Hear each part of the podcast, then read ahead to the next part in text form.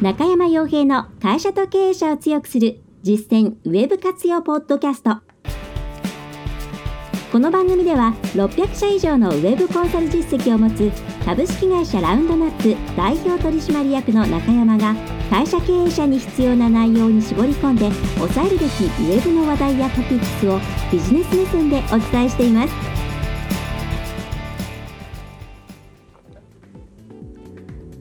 皆さんこんにちは。ラウンドナップコンサルティングの中山です。それでは本日も会社と経営者を強くする実践ウェブ活用ポッドキャストを始めていきたいと思いますので是非とも最後までお聞きいただければと思います。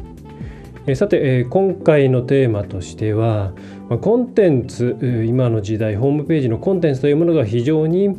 うん、購買コードであったり実際にサービスなんかを申し込んでもらう、えー、その時のためにさまざまなコンテンツが必要になっている時代です、まあ、なぜかといえば類似するサービスですとか商品ですとかいろいろなものが簡単に比較検討できる時代ですからそれを自分にとってはどれが一番いいんだろうということを選ぶためにはですねえ情報収集を自然と皆さんが行うようになっているという背景があります。ただその中でですねとはいえ情報が非常に溢れてしまっていてまあ、その中で自分が一体、まあ、どれを信じていいのかなというふうにアップアップになってしまっているというところもまた事実でもありますと。でそういう中でですね今回一つ、うんまあ、より良くするコンテンツをより良くするポ,、えー、ポイントというかですねアイデアとしてご紹介したいのが、えー、ケーススタディとか事例についての改善点について一つお伝えできればと思います。で B2C もそうなんですが特に B2B においては、えケーススタディ、え事例ですね。というものが非常に大きな、うんまあ、キラーコンテンツというふうに、え昔から言われています。でそれはもちろんですね今も変わらずキラーコンテンツで実際にウェブサイトを運用していれば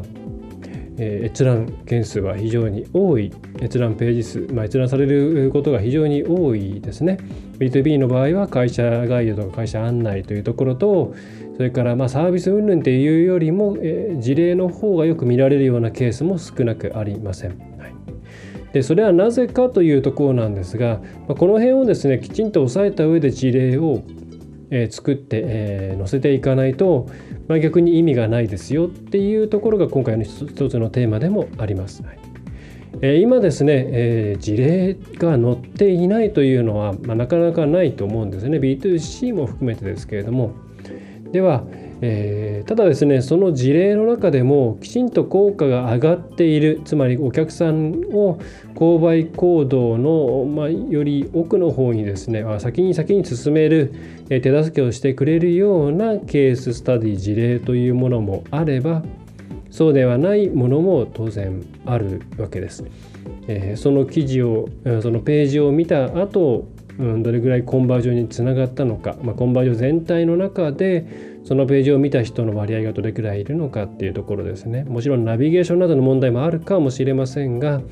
えー、やはりえ作り方というところが非常に、え重要になってきます。えなので今回のポッドキャストを聞いていただいて、え自分たちのページのですね事例の部分がうん、果たしてこれでいいのかともっと改善できるポイントはないのかなというところを、えー、見ていただくときっといいんじゃないかなというふうに思いますお勧めいたします。はいで、えー、今回のですね、まあ、今回このネタにしようと思った背景としては、えー、コンバージョン XL というですね海外メディアですねコンバージョンに関するといったらまあざっくりなんですが、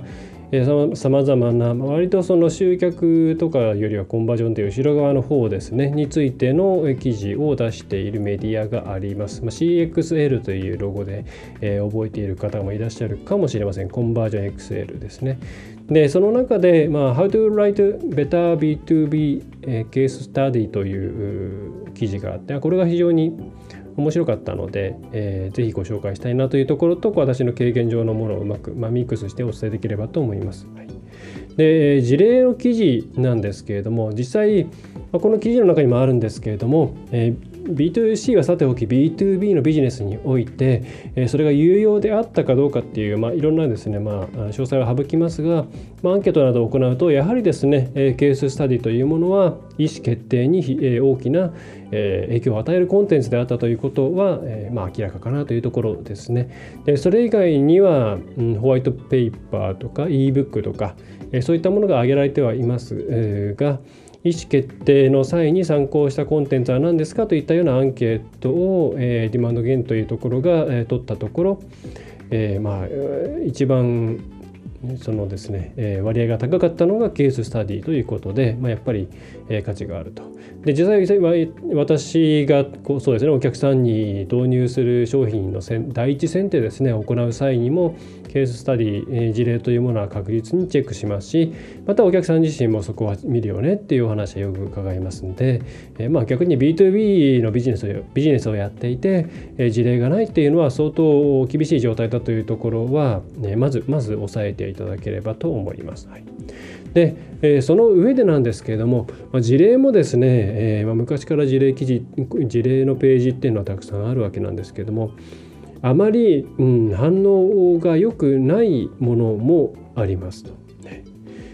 で、それはどういうことかっていうとまずそもそも、ね、なぜ、うん、ケーススタディですとかそれから、まあ、事例と言われるようなものが、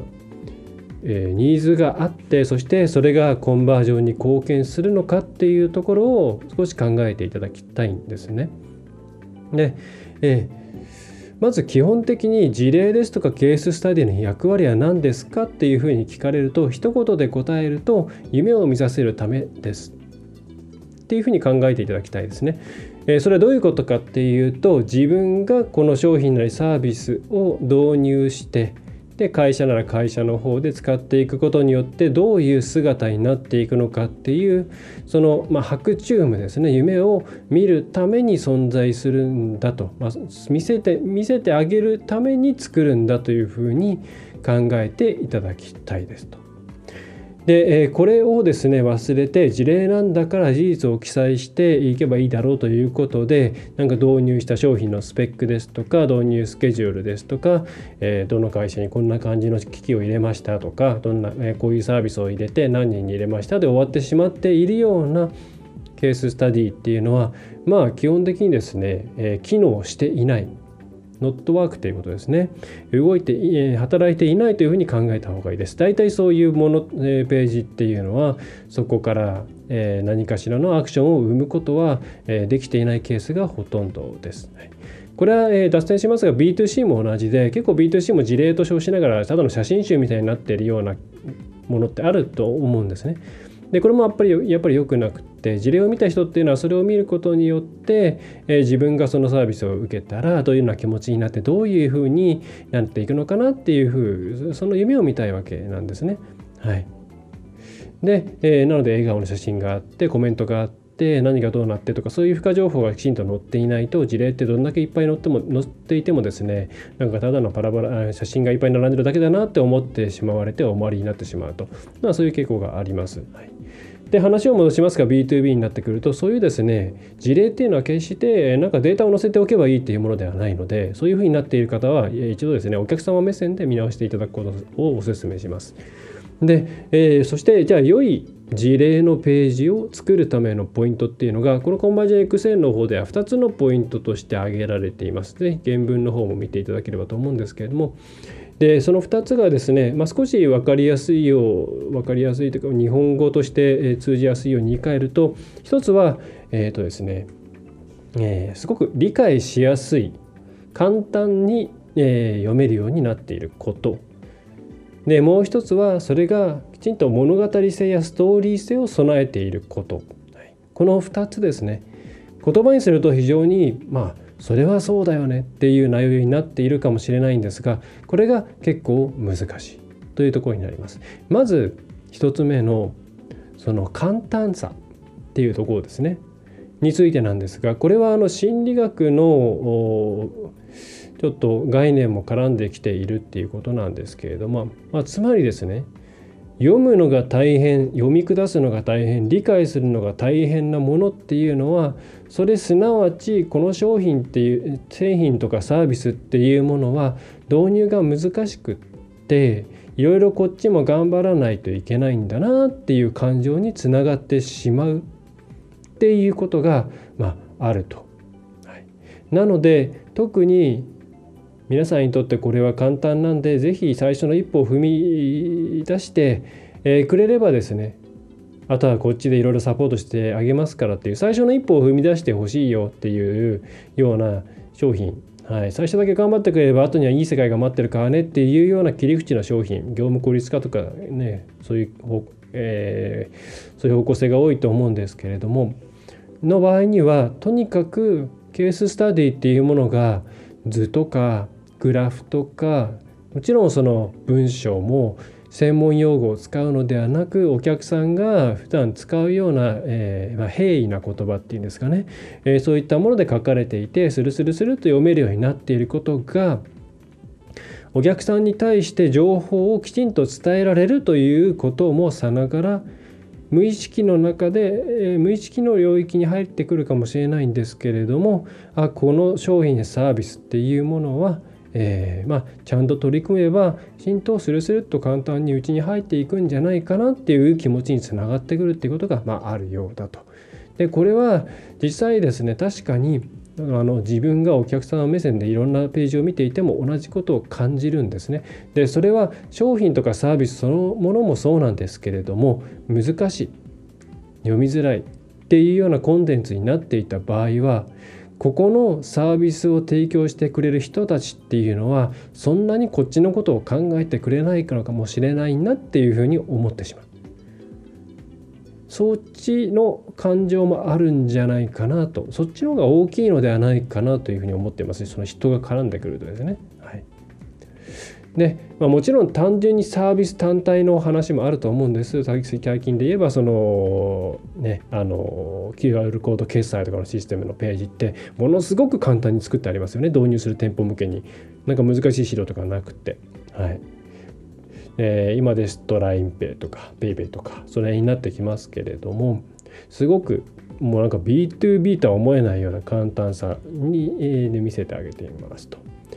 それはそういう意図があると思うんですね。導入することが簡単なんだっていう気持ちになってもらうためにはあるいは何か難しいっていうですね誤った前提、まあえ、先感情っていうんですかね、え感情を振り払うためにはそういうものを使っていくことが有用だと。なのでなので、えー、皆さんが見せているケーススタディとか事例っていうものが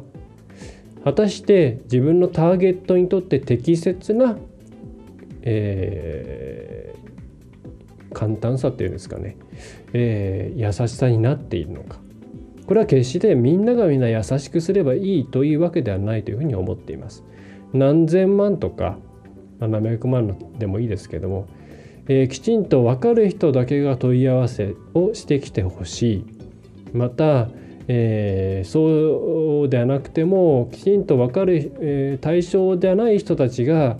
えいろいろ入ってきてしまうと社内的に相当、まあ、オーバーヘッドという無駄が多くなってしまう、えー、いうような場合にはあえてそこを上げていくっていう戦略はありだと思うんです。だからそういうところも含めて適切になっているかっていうところはチェックして、はい、この読みやすさとか理解しやすさっていうものがそのまま皆さんの商品やサービスの印象にもつながっているんだよというところをですね是非、えー、押さえていただくとより良いものになっていくんじゃないかなと思います。はいで、えー、というですね、まあ、これなんか cognitive fluency っていうふうに言うらしいんですが日本語で何て言うんでしょうねちょっと簡単に調べてみたんですがこう決まった和訳はなさそうですがまあ楽に認識できる認知できる楽に理解できるみたいな感じですかね。はい、はい。まあ、この辺は私も本当に身につまされる部分が多くて、まあ、今ねどういうふうにリニューアルしようかななんて考えてはいるんですが、はい。まあ、その辺りですね、はい、で、えー、もう一つが、えー、物語性っていうところですね。はい。でまあ、これは先ほどの cognitive fluency というところとはまた違ってですね、えー、まあ narrative、うん、ただ単に事実を淡々淡々と並べていくのではなくてそこにこう人を引き込むような、まあ、ドキュメンタリーじゃないですけれども、えー、流れがあった方がいいということです。例えばドキュメンタリーそれから一般的な物語、えー、構成というものがあると思います。起承転結もそうですし問題にぶち当たった解決策があったそしてこうなったっていうそういう、フレームワークもあると思うんですが、まあ、なんでそういうものがあるかっていうと人の頭の中に入りやすい流れだからっていうところがあると思うんですね。だからこの辺は非常にテレビとか映像媒体の作り方っていうのは参考になると思うんですけれども、えー、そういうふうにお客さんの頭の中に事例を読んだ時にスルスルスルっと入れてももらうためにちゃん物語とかななんか人をですねストーリーテリングしていくようなえー、ストーリーテリングというかですね、えー、その全体の時系列的な流れですね過去と未来っていうところを頭の中にスーッと入れてあげられるようになっているかっていうところが非常に重要になってくるっていうことです。はい、で例えばですねよく見る広告としてあの一番しょっぱないですね、えー、これを入れることによって私たちのなんとかが20%削減できてそして週末にこんなことができるようになりましたとかそういうお客さんのなんか括弧書きのコメントがついてるようなやつってあると思うんですね。でそういうのってドンピシャでハマったらすごく反応が良くなるんですけどもそれはなぜかっていうとその、えー、全体の物語っていうものがパッと頭に想像できるかなんですね。それ製品を入れたことによってビフォーとアフターっていうものが、まあ、なんかよくわからない悪い状態だったところが、あ、こんなに楽になった感じなんだなっていうのがスッと頭に入ってくる。はい、これがなんか数字とグラフだけでですねなんとかが何パーセント効率化されこういうふうになりましたとか、えー、こういう、えー、2.25あった工数が23になりましたそれはすごいのかすごくないのかみたいなですね、えー、ふうになってるとよくわからないと。ていうことでこの物語ちゃんと一番最初に、えー、まあですね、えー、こういうこの方はこう、まあ、結果的にこういうふうになりましたっていうのが一番最初にリートの部分であったりして、まあ、その後の構成としては例えばよくあるものとしては、まあ、こういう問題があっていつも困っていました。そんな時にこんなソリューションに出会いました。でいろんなものを検討した結果こういうところとかこういうところを考えるとこのこの会社さんのがいいと思って導入してみましたと。でその後も、えー、入れただけではどうしようもないからこういろいろ最初は大変だったんですけれども最終的にこういう風になってで今ではこんな風に昔とは違ったような状態になっていますっていうような流れ、はい、この流れがあることが非常に重要だっていうことですね。お客様の声とかそれから事例っていうものも、えー、そういうストーリー人間を軸としたストーリーというものをきちんと表現できるようなものになっていないといけないっていうことです。はいまあ、これはなんでなんかこうイメージとしては分かりやすいとは思うんですけれどもいざ、えー、自分たちのページを見てみると果たしてそうなっているだろうかと、えー、なっていないことも多いと思うんですね。なんでかっていうと大変だからです。通にスペック載せてなんか長い載せててっていうそういうですね。まあ無機質的な情報を並べるのって、まあ、そんなにこう文章とか書き慣れていなくてもできちゃったりするわけじゃないですか、まあ、機械的にも作れちゃ作れちゃったりしますよね。なのでそういうものでとりあえずいいかな。だってそれ以上のもの書くのって、うん、文章とか書けないからできないもんっていうふうになってしまうと思うんですけど。そうではなくてもうこれは訓練をしてちゃんとそれを噛み砕いてお客さんがそこに感情移入して白昼夢を見てくれるようなコンテンツに、えー、編集していけるような人材を作っていかなければならないわけなんですね。はい、でこれがないと本当にいい結果をもたらしているツールとかサービスとか、えー、製品ですとかそういったものであったとしてもそれがまあ本当に一部の人にしかきちんと伝わらず本当にそれが役に立つ人に対して、えー、それが伝わらないがためにその人が別のもうちょっとアンマッチなツールを使ってしまったりしてまあ本当はうちのを使ってくれたらよかったになという状況になってしまうとっていう結果になってしまいますと。はい、というものはありますので、えー、ぜひですね自分たちの、えー、ターゲットとなるこの人に対してこういう人に対しては必ず価値を提供できるはずだっていう人に対してきちんと伝わるような内容の事例とかお客様の声を作れるようにしていくことをお勧めします。これから、えー、まあ山のように同じようなコンテンツありますからちゃんとそういうふうにストーリーテリングして読みやすいような、えー、コンテンツを出していけるかどうかっていうのは非常に非常にホームページの品質とか成果に直結する部分です。なのでそのあたりの人材の教育とか、ね、SEO 云々とかそういうことはまあ変な話外からの力借りればなんとかなるんですけども中の情報を拾って調整してそれをもとにして中の、えー、から出てくるコンテンツを作るっていうのは外からやると大変お金もかかるし品質もやっぱり良くないだとすると、まあ、そこはやっぱりですね皆さんがやるべきなんですよね。はい、でそういう人材はもうお金をかけてでもきちんと育て育ててまあ、もしその人材がいなくなってしまった時にもそれがちゃんと承継できるような、えー、仕組みをちゃんとナレッジをまとめておくということは、えー、これからウェブでマーケティングをしていく上では非常に重要になってきますので、押さえておいていただければと思います。はいえー、というところでですね今回お客様の声とか、えー、事例ですね、えー、ケーススタディとかについての大きく2つのポイントをお伝えさせていただきました。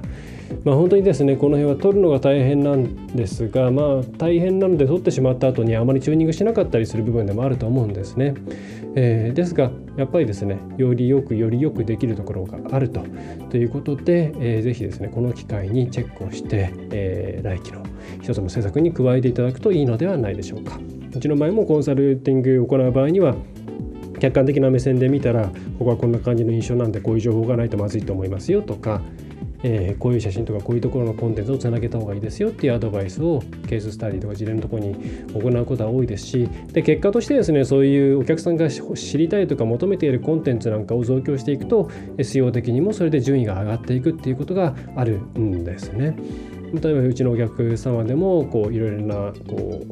う具体的には言えないですけれども、えー、商品の、えー、カテゴリーですね。でプラス制作とかそういうものをですねバーッと2 3 0個、えー、制作事例っていうものを整理し直すことによって、まあ、軒並みですね1ページ目に入っていくとか、えー、そういうことが実現できちゃったりもするんで、はい、SEO という観点でも効果があるということでぜひ投資してみてはいかがでしょうか。はい。ということで今回のポッドキャストは以上になります。えー、ちょっと声が花粉の関係で、えー、くぐもっていて、えー、すいません。なんか噂によるとまだ2割しか飛んでないっていうことで残り8割がこれから一気に飛ぶということでもう無菌無菌室、まあ、エアパッキングの中にでも痛い気分ではあるんですが、えー、そうも言ってられないので、えー、頑張りたいと思います、えー、同じく花粉症の方々一緒に頑張りましょう、はいえそれでは最後までお聞きいただきましてありがとうございました。えー、ラウンドナップコンサルティングを中山がお送りいたしました。あえーと、一つ告知ですけれども、